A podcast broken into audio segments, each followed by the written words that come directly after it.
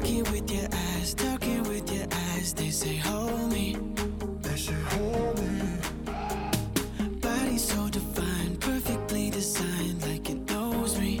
嗨，各位同学，大家早上好，我是瑶老师，欢迎各位同学呢来到今天这一期的英语口语每日养成。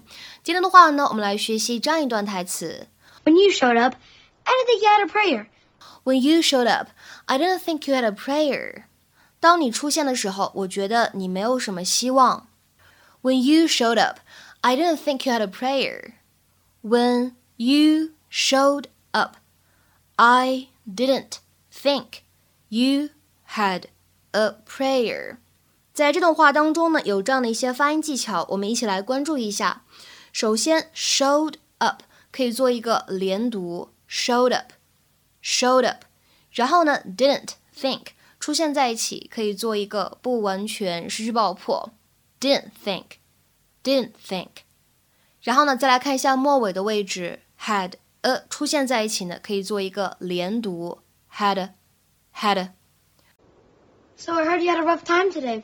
Yeah, well, Remember the days when we thought we'd live forever? don't you want to go play? When do I ever play? Kind of wrestling with this whole older man, younger woman thing. It's like Chloe and I grew up in different worlds. Today, I made a joke about the Wiggles. It went right over her head. I don't know what that is. It's an expression, and she didn't get it. Yeah, sometimes this age thing knocks you in the head. That what this is about? I always knew your mother might remarry after I'm gone. That never bothered me. I figured her husbands would be your dad, me, and some putz who could never live up to me. But what if I'm not the main guy? What if some other guy is? What if I'm the putz? When my mom and dad got divorced, do you have any idea how many guys chased after her? The phone didn't stop ringing. Men would stop her on the street. Guys would propose to her from moving cars. They were good looking guys, Jay, with money. I think one of them was a Kennedy. Where are you going with this? When you showed up, I didn't think you had a prayer. You were so nervous and sweaty. I Felt sorry for you. I had to climb three flights of stairs.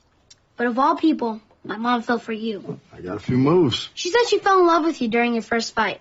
What? She said she finally met her match. Hmm. So if you think she's just gonna replace you when you're gone, then you are the putz. Thanks, kid. I appreciate that. Thought you liked me when I first showed up. Please. For the first month, I didn't even bother to learn your name. 在今天节目当中呢，我们就来学习一下什么叫做 not have a prayer。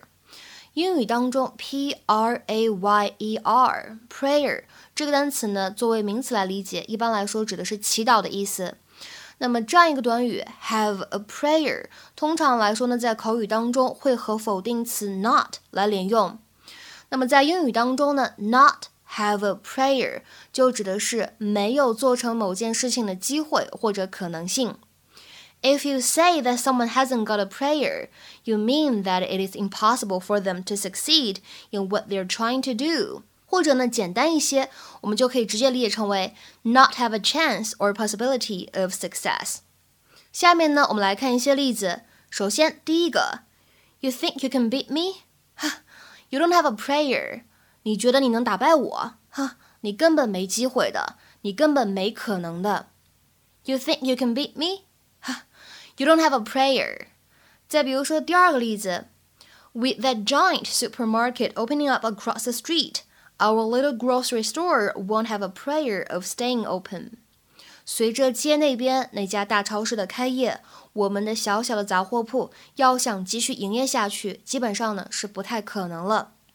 With that giant supermarket opening up across the street, our little grocery store won't have a prayer of staying open. 那么其实这样一个长长的例句，它末尾这个后半句话呢，你也可以说 Our little grocery store won't stand a chance，或者呢 Our little grocery store won't have a chance。再比如说，There is no way our little grocery store can survive，这样的表达呢都是可以进行同义替换的。好，下面呢再来看两个例子。第一个，They didn't have a prayer without a backer for the new company。要是没有人支持那家新公司的话，他们根本没希望的。They didn't have a prayer without a backer for the new company。再比如说最后一个例子，She'd been caught from behind and hadn't got a prayer of freeing herself。 他被别人从后面抓住，根本没有脱身的可能。She'd been caught from behind and hadn't got a prayer of freeing herself.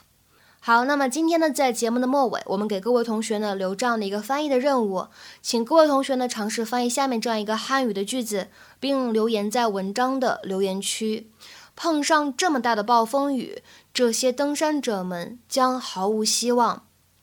碰上这么大的暴风雨，这些登山者们将毫无希望。这样一段话应该如何使用我们之前讲过的这样一个动词短语来造句呢？期待各位同学的踊跃发言。对了，在这边再通知一下，我们的二零二零年到二零二一年的课程安排呢已经出来了。各位同学呢，如果想要去学习发音音标课、新概念第一册，或者是新概念第二册，还有像大学四级口语课这样的一些课程呢，都可以啊在微信上面联系我，那么可以获取免费的试听课。这个试听课的话呢，其实就是我们正式课程的完整第一节。都是免费的，那么大家可以联系一下我的微信 teacher 姚六，最后一个六呢是阿拉伯数字，前面呢全部都是小写的英文字母。OK，我们今天节目呢就先讲到这里，拜拜。